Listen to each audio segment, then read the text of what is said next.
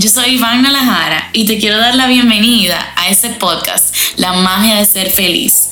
Un espacio lleno de luz, ciencia y claro, un poquito de magia, donde te brindaré herramientas y prácticas que te permitan tener los truquitos para ser feliz hoy y ahora. Mi propósito es que desarrolles habilidades que te permitan hacerte responsable de tu felicidad y que puedas sentirte más pleno, autorrealizado y satisfecho con tu vida, cultivando una nueva manera de ver y vivir la vida. ¿Qué me inspiró a crear este espacio? Pues en este año estuve estudiando el World Happiness Report o el Índice Mundial de Felicidad y me di cuenta que nosotros en República Dominicana quedamos como el país número 77. Dígase, el tercer país más infeliz de Latinoamérica, solamente después de Haití y Venezuela. Y este dato me hizo sentir mucha responsabilidad de compartir todo lo que he aprendido en los últimos cinco años en entrenamientos a los que he podido asistir en Nueva York, en Miami, en California, en Michigan, todos sobre la felicidad, lo que es y lo que no es. Y la felicidad no es casualidad y no es un accidente. Es resultado de hacer conciencia y sobre todo de tomar responsabilidad de nosotros mismos de nuestros pensamientos, de nuestras emociones, decisiones y acciones. Y he llamado a este espacio la magia de ser feliz porque desde mi punto de vista sucede que igual que en un acto de magia, para tener pocos segundos de un resultado sorprendente o extraordinario, el mago necesita mucha práctica, mucho entrenamiento, superación de fracasos y intentos fallidos y así mismo sucede con nosotros. Y ese estado de plenitud y de que llamamos felicidad. Y hoy, y para explicarte un poquito mejor por qué llamarlo la magia, tengo un invitado muy especial, un joven que desde los nueve años identificó su pasión por la magia y hoy es uno de los magos e ilusionistas más destacados en la República Dominicana. Félix Boden. Félix, bienvenido y muchísimas gracias por estar aquí. Un gustazo estar aquí en, tu nueva oficina. Es nueva, ¿no? Sí. Está genial. Nada, ready para ver qué, qué, qué, material tienes ahí para cuestionarme como, como ilusionista que soy, ¿no? ¿Ilusionista? Sí. ¿Y qué, qué significa eso? Oh, ilusionista. Ajá. Es lo mismo que mago, lo que pasa es que mago suena un poquito trippy en, en este país ya le dan connotación de que tú trabajas en un cumpleaños y haces mm. truquitos y ilusionista le da carácter. Okay. Pero es lo mismo. Pero es lo mismo, ok. ¿Y, ¿Y, qué es el ilusionismo o la magia para ti? Um, bueno, en general hay que definirlo, ¿no? Ilusión es algo que parece real, pero no lo es. Literalmente la, la magia es crear ilusiones que tú percibas algo que de verdad en, vida real, para ponerlo ya en modo, en un lenguaje llano, eh, tú veas algo que no es posible según tu conocimiento, sin embargo lo está viviendo en ese instante gracias a un ilusionista, que es el que crea la ilusión. ¿Cómo se logra eso? Estudiando pila, dándole realmente mucha cabeza a las ideas para desarrollar métodos para lograr eso. Te lo pongo más fácil porque veo que está... Yo estoy, yo, yo estoy tratando de entender, claro, estoy aprendiendo. es que literalmente el proceso de la maña es muy complicado, pero voy a tratar de simplificar la explicación. Tú tienes una idea, una idea básica puede ser caminar sobre el agua. Luego, ¿qué viene después de la idea? Eso es lo que yo quiero lograr, el efecto, la idea principal. La ilusión. Exacto. Voy luego al método. ¿Cómo yo voy a hacer la ilusión de que estoy caminando sobre el agua? Ahí yo tengo que reunir un equipo, hacer un brainstorming para buscar una forma de lograr ese método para crear la ilusión. Luego que yo tengo el método, viene la producción. La magia empieza siempre como hobby, pero es uno de los hobbies más caros en el mundo. ¿Por qué? Porque se necesitan cosas muy costosas porque hay que customizarlas. O sea, no existen, hay que crearlas y eso cuesta mucho, la mano de obra principalmente y los materiales. Ok. Y lo triste es que la gente nunca ve eso, porque literalmente son cosas que están behind the scenes. Sin embargo, hay que buscar el presupuesto para eso. Claro, y mira, yo pienso en magia y pienso en cartas o un penny. Full. Que inclusive hay, algo... Yo aprendí inglés gracias a la magia. Y la primera palabra que yo aprendí fue gimmick. Yo no mm. sabía lo que era gimmick. Cuando yo buscaba la definición, yo no entendía. Y menos sabiendo, no sabiendo inglés. Y luego con el tiempo, te lo puedo explicar de una forma sencilla. En la magia, un gimmick es algo que parece normal, pero no lo es. Siempre está a la vista del público, la gente lo ve, lo, inclusive a veces lo toca, y no sabe que eso es lo que hace la magia. Ok. Y Félix, ¿qué es la magia para ti como ser humano y como persona, como profesional? Literalmente es la sensación que tiene el espectador cuando ve algo imposible. No es en sí lo que... Wow, tomen nota. Literalmente es como tú te sientes al ver algo así. Y la gente, por lo menos en este país, reacciona de varias formas cuando ve magia o siente magia. O se asusta y se va. Los morenos normalmente así que reaccionan y salen corriendo. Es real. Um, pueden irse por lo religioso y decir, no, no, no, no. Y se van, se bloquean. O la mejor de todas es cuando sonríen, comienzan a aplaudir, algo automático, y te felicitan. Como si le dieras un regalo, y realmente lo es. Es un recuerdo que tú te llevas para toda la vida, porque no es algo que tú veas a diario. De algo sorprendente. Y una pregunta, ¿dónde, ¿dónde se aprende a ser mago y qué te enseñan? Literalmente, la ventaja es que hoy día si tú quieres hacer algo, lo que sea, tú vas a buscar la forma de aprender por tu cuenta. ¿Qué tú quieres ser, Iván? eh, yo, yo quiero educar para la felicidad. Tú puedes tomar tu computadora y buscar la forma de aprender. ¿Qué tú necesitas aprender para esto? Necesito primero aprender tal idioma. Hay una forma. Online todo se puede. Con la magia es igual. Lo que pasa es que cuando yo estaba aprendiendo magia, no era tan fácil.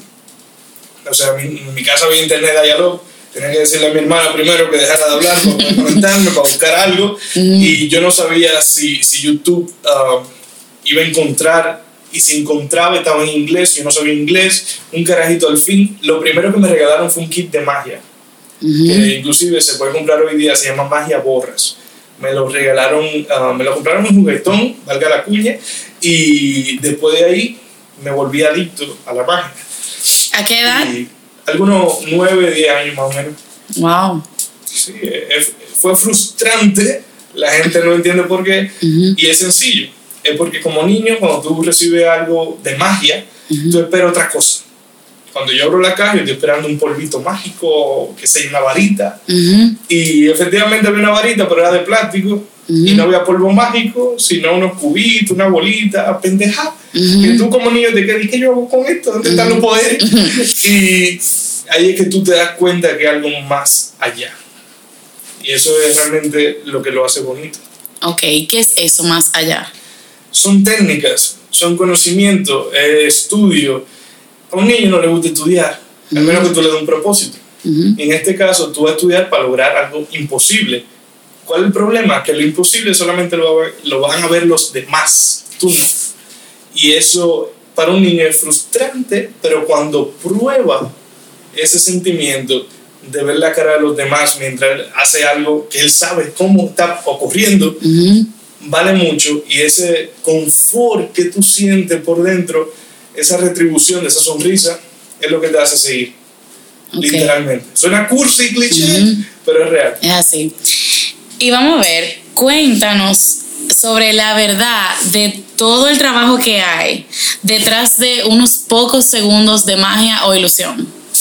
Literalmente la magia más difícil es la magia de cerca. Hay muchas ramas de magia. Ok. Pero la de cerca, que fue la cual yo me enfoqué full, full, full, de chiquito. Que es la carta, la moneda, todas esas cosas pequeñas que son cosas del día a día. La gente se siente eh, más... Um, ¿cómo se dice esto? Cuando tú te, te identificas. Porque es algo que tú utilizas a diario. Te asombra más. Que si yo vengo y te hago un truco con una trompeta. no te va a sobrar tanto a que lo hagas con tus lentes. Ujú. Porque algo que tú usas a diario es más imposible. Ujú. Me gustó mucho esa área. En Ok. escenario, si tú vas a un show de magia en escenario y tú sentada allí en el público te quedas mirando la caja y fue y aparece un elefante. Tú quisieras subir y revisar esa caja, pero no puedes. En la magia de cerca tú estás ahí a la mano y se siente más real, porque hay una conexión mago-espectador. Mientras que en el escenario no hay forma de tú tener contacto en sí con el mago, al menos que por suerte divina te elijan. Ujú. Me fui por esa área. ¿Y qué pasa? Es más difícil. Yo entiendo que sí, porque luego que pasan muchos años de, de experiencia, te das cuenta que de cerca, primero tú tienes la persona más cerca, o sea que va a estar más atenta y va a poder ver cosas que puede que de un escenario no vean, que son detalles minúsculos. Y todos esos detalles dependen de la habilidad del mago. Para tú desarrollar la habilidad para poder esconder esos detalles, tienes que practicar con cojones, literalmente día a día. Es la única forma porque no es algo que tú compres. Tú puedes comprar el conocimiento, pero la habilidad, la única forma de que llegue es practicando. ¿Y cuáles son esas habilidades que tú practicas, por ejemplo? son un montón de técnicas. Óyeme, ¿qué te digo? Te voy a dar un ejemplo sin revelar mucho. Um, en la magia con monedas hay una técnica que se llama el muscle pass o el pase de músculo, que es la, en la cual tú tomas una moneda, te la colocas en la palma de la mano y apretando los músculos de la mano, tú puedes lanzar la moneda como si fuese un tiro. Esa técnica se utiliza para desaparecer la moneda en algunos trucos de magia. Para tú aprender a hacer esa técnica, tú necesitas ensayarla por lo menos, mm, no sé, unos cuantos años, para que salga bien. Wow. En un par de meses tú digas, no, mire, ya los músculos están bien duros, ya soportan hacer el movimiento, y tú entiendes que sí, pero no. La única forma de estar 100% seguro que salga bien es practicando un par de años. ¿Y alguna vez te ha pasado que tú estás haciendo un acto de magia y te equivocas o te falla una habilidad? Totalmente, o sea, para seguirte el cuento, imagínate que practicaste ya el muscle pass este que te, te Ujú. di durante tres años y ya tú dices, eh, me sale perfecto, sin problema. Ujú. Y al momento que tú lo haces, te sube un poco la mano, te resbala y se cae la moneda. ¿Qué tú haces ahora? Nada. Claro. Toma la moneda, la recoge y hace otra cosa. Eso Ok. lo hace un profesional. Ok. Un amateur se le cae la moneda, ay, ya, me salió Se mal. dañó el, truco. Esa es la diferencia de un amateur y un profesional. El profesional sabe tanta técnica, tanto conjunto de, de manipulación, que si algo sale mal, él sigue con otra cosa. Ujú. El amateur, como es corto de conocimiento o de ejecución, se queda ahí y salió mal. O sea, y el espectador, eso es lo peor. Si algo sale mal, el espectador no puede enterarse. Claro. Porque se le va la magia, ya no importa lo que tú hagas. Ya Claro. tú estás cagado. Claro. Y ven acá, hablando de ese ejemplo, ¿cómo tú, cómo tú dirías o qué tan importante tú dirías que es la inteligencia emocional en un acto de magia? Muchísimo. Ujú. mucho. Un ejemplo, en ese mismo caso de que algo salga mal, la forma en que se comporta un mago en este caso. Porque como tú lo quieras ver, tú hacer algo ya en escena, presentarte frente a personas, tú tienes que estudiar teatro. Tú tienes que tener un carácter ya forjado para poder soportar cuando las cosas no salgan como tú quieres. Y Claro. eso depende mucho de tu inteligencia emocional. Ujú. O sea, si una gente tiene depresión, no, no estás ready para, un ejemplo, presentarse frente a un grupo de personas, porque tú tienes que transmitir lo que tú tienes. Tú no puedes transmitir algo que tú no sientes. Ujú. Entonces, si tú quieres transmitir felicidad, que en este caso es lo que pretende ah, hacer Félix Boden, que soy yo, con la magia, ah, yo tengo que estar feliz. Y la única forma es estar estable emocionalmente hablando. No es difícil, perdón, no es fácil. Porque, por ejemplo, a mi edad, yo tengo 25 años, es difícil por todas las cosas que uno vive. Porque es una transición ya de, para meterte adulto full Ujú. y tú dejar tantas cosas detrás, eso te afecta. Lo más importante es dejar esas cosas en tu casa y llevarte solamente lo profesional al trabajo. ¿Y cómo se ve un día en la vida de un mago?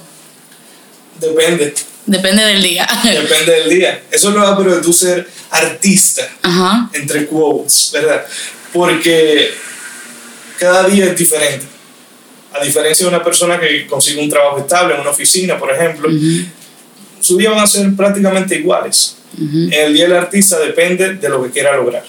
Cada día tú lo haces tuyo, son independientes. O sea, un día no depende del otro, ah, como sería el de una persona que deja trabajo para el otro día y tiene que seguir así, así, así. Eso lo vuelve tan monótono que fue realmente una de las razones principales por la cual yo me quise meter en la magia. Porque algo súper bonito, en lo cual a las 3 de la mañana te puede surgir una idea y a trabajar. Y él lo va, pero o sea, el horario te lo pones tú. Yo no te estoy vendiendo amo y ni nada. no tengo que coger tapones. no, pues hay que cogerlo para llegar a los Sí, porque vivimos en el mismo país como Claro. Pero lo pero es que al no tener horario, tú te sientes tan libre que como artista las ideas fluyen de una forma que sería imposible en otro trabajo. O sea, ni trabajando en una agencia. Tú dices, ah, no, que tú eres creativo, deberías trabajar en una agencia, pero es que ni ahí. Es una cuestión que, que la magia te, te empuja a tú querer crear cosas. Y es genial. Y en ese sentido, ¿tú creas tus propios trucos e ilusiones o tú tomas situaciones que tú vives en tu vida y luego la traduces a un truco? ¿Cómo pasa ese proceso creativo? Yo no puedo trabajar bajo presión. Okay. Porque me tranco. Yo me pongo a oír música, pongo Spotify en un playlist de, música electrónica, que es la que me gusta. Inclusive en mi Instagram, cuando tú entras y ves los videos que yo subo, todo tiene música electrónica. ¿Por qué? Bueno, porque es la música que a mí me gusta. Y si te fijas más aún, que eso a mí me gusta hablarlo eh, con la gente cercana a mí, si tú ves los videos, muchas veces la música encaja perfectamente con los movimientos y, lo que sucede en el video. Y eso no es... Eh, Accidente, ni casualidad. No, que no es, no es estudiado. Okay. No es ni siquiera que yo ponga la música y me grabo, sino que yo grabo el video y es pensando en una canción. Ya yo conozco tanto la dos cosas, el efecto y la música, que se mezclan solos. Parece magia, real. Y encajan. Pero en fin, ¿cuál era la pregunta, verdad? la pregunta era si tú, si tú diseñas tus propios trucos o si, o sea, si, lo, si ves cosas que te inspiran a crear trucos. Mira, Ivana, literalmente, cuando tú te vuelves la magia, tú, tú pares loco. Porque, no porque tú ves tantas cosas que tú pensabas que eran imposibles y ahora tú ves que sí se puede, que tú dices, no, es que esto no puede ser. Y esa misma locura es la que te iba a crear cosas porque literalmente la magia sale en el momento que tú menos lo esperas. Yo normalmente voy al baño y hay que ser la mejor idea, jurado. Tú sentado, te quedas mirando una revista o algo y dices, oye, sería muy ápero que, que sí, wow, mira la foto del vaso, que el vaso flote cuando yo me sirva la bebida y se quede flotando.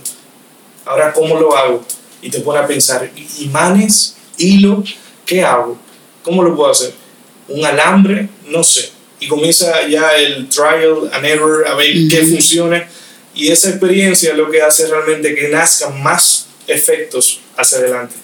O sea, ahí podría haber un fallo con ese y en vez de seguir con ese, surja otra idea en el proceso y digo, no, mejor vamos a probar esto. Que el vaso no flote, que aparezca.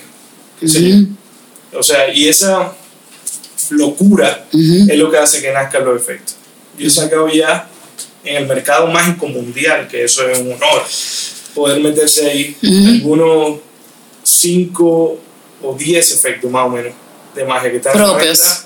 Sí, full, porque para que lo produzca una empresa de magia tiene que ser original 100%, porque si no, no hay para ningún lado. Wow. Y tú, cuando ahorita tú mencionaste que, que se siente como locura, que tú básicamente tienes que... Sí, yo estoy loco. Está loco. Pero ahora te pregunto, ¿tú crees que tú solamente o también el que vive esa ilusión mientras tú la creas?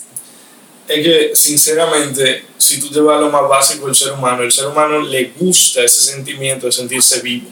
Y la magia a veces revive ese sentimiento porque te hace dudar todo el mundo tiene que creer en algo. Y tú te, te pasas el día a día como haciendo lo mismo, aunque tú lo quieras variar un poquito, y que no, este día, mira, no trabajo, Ah, bueno, Navidad, mira, que fue justo ayer o ayer, no recuerdo ahora. Eh, hiciste algo diferente. Tú te sientes bien porque es como el día de color en el colegio. Tú estás haciendo algo distinto y como no es algo normal que tú estás acostumbrado día a día, te gusta, tú lo abrazas. Porque a la gente tampoco le gusta la monotonía. Pero la magia te va más allá, te va cuando tú eres un niño. Que esa inocencia, esa ignorancia es lo que realmente te hace sonreír. El tú saber que hay algo que yo no comprendo todavía, que hay algo más. Eso es lo bonito. Y tú como mago de profesión, pero ser humano, como persona, ¿cuál tú dirías que es la virtud o habilidad o cualidad humana que tú tienes que te permite o que te sí, que te permite destacarte o ser exitoso como ilusionista? Yo de chiquito era muy tímido y la magia se volvió como una excusa para yo hablar e interactuar con la gente. Pero más que eso, me enseñó algo que es lo que yo trato de, de que siga hasta el día de hoy y es hacer sonreír. Yo literalmente, o sea, fuera de la magia, yo soy un payaso. Yo trato de sacarle un chiste a lo que sea. Mi novia lo sabe ella eh, le, le, quilla a veces porque siempre hay como un punto de quiebre que tú dices... Ella sonríe, ella sonríe. Hasta ahora ella sonríe. Sí, está claro. Pero ¿qué te cuento? Literalmente, sí. Y eso se traduce en la misma magia. Yo hago magia en cómica, se podría decir, porque me gusta crear esa sensación, no solo de imposible, sino de que la pasemos bien. De que no sea solamente, mira lo que yo puedo hacer y tú no, sino que sea algo heavy literalmente yo termino siendo amigo full de la gente que me contrata, porque al final se llevan como esa experiencia de que este pana no, nos enseñó algo, compartió con nosotros, oye la palabra, compartió ah, algo imposible, eso es lo bonito. Y una última pregunta, no sé si te la han hecho mucho, ¿cuál es tu truco favorito? Uf eso es como que tú le preguntes a, un cantante, ¿cuál es tu canción favorita? Después que sacó 100. Te va a decir una, una, respuesta muy política, ¿no? Es que todas son mis hijas. Y es que literalmente es así. O sea, no hay una creación o un truco que, que tú digas, ah, no, este es el truco final, este es el que mata. Es como las canciones. Es imposible tú saciar a todo el mundo con, con la misma uh, cosa. O sea, los gustos son muy diferentes. Y yo tengo todos esos gustos mezclados dentro de mí. Yo no me conformo con una sola cosa. A mí me gusta uno de este, el detalle del otro. Y hasta el día de hoy yo no he visto nada que, que yo diga, este es mi favorito. Y te cuento, en la magia hay dos reacciones para un mago cuando vea un truco. La primera es la reacción del ser humano, que es el mago, dice, wow, me encanta, porque uno se coloca en el punto como que uno no sabe nada, como un espectador. Okay.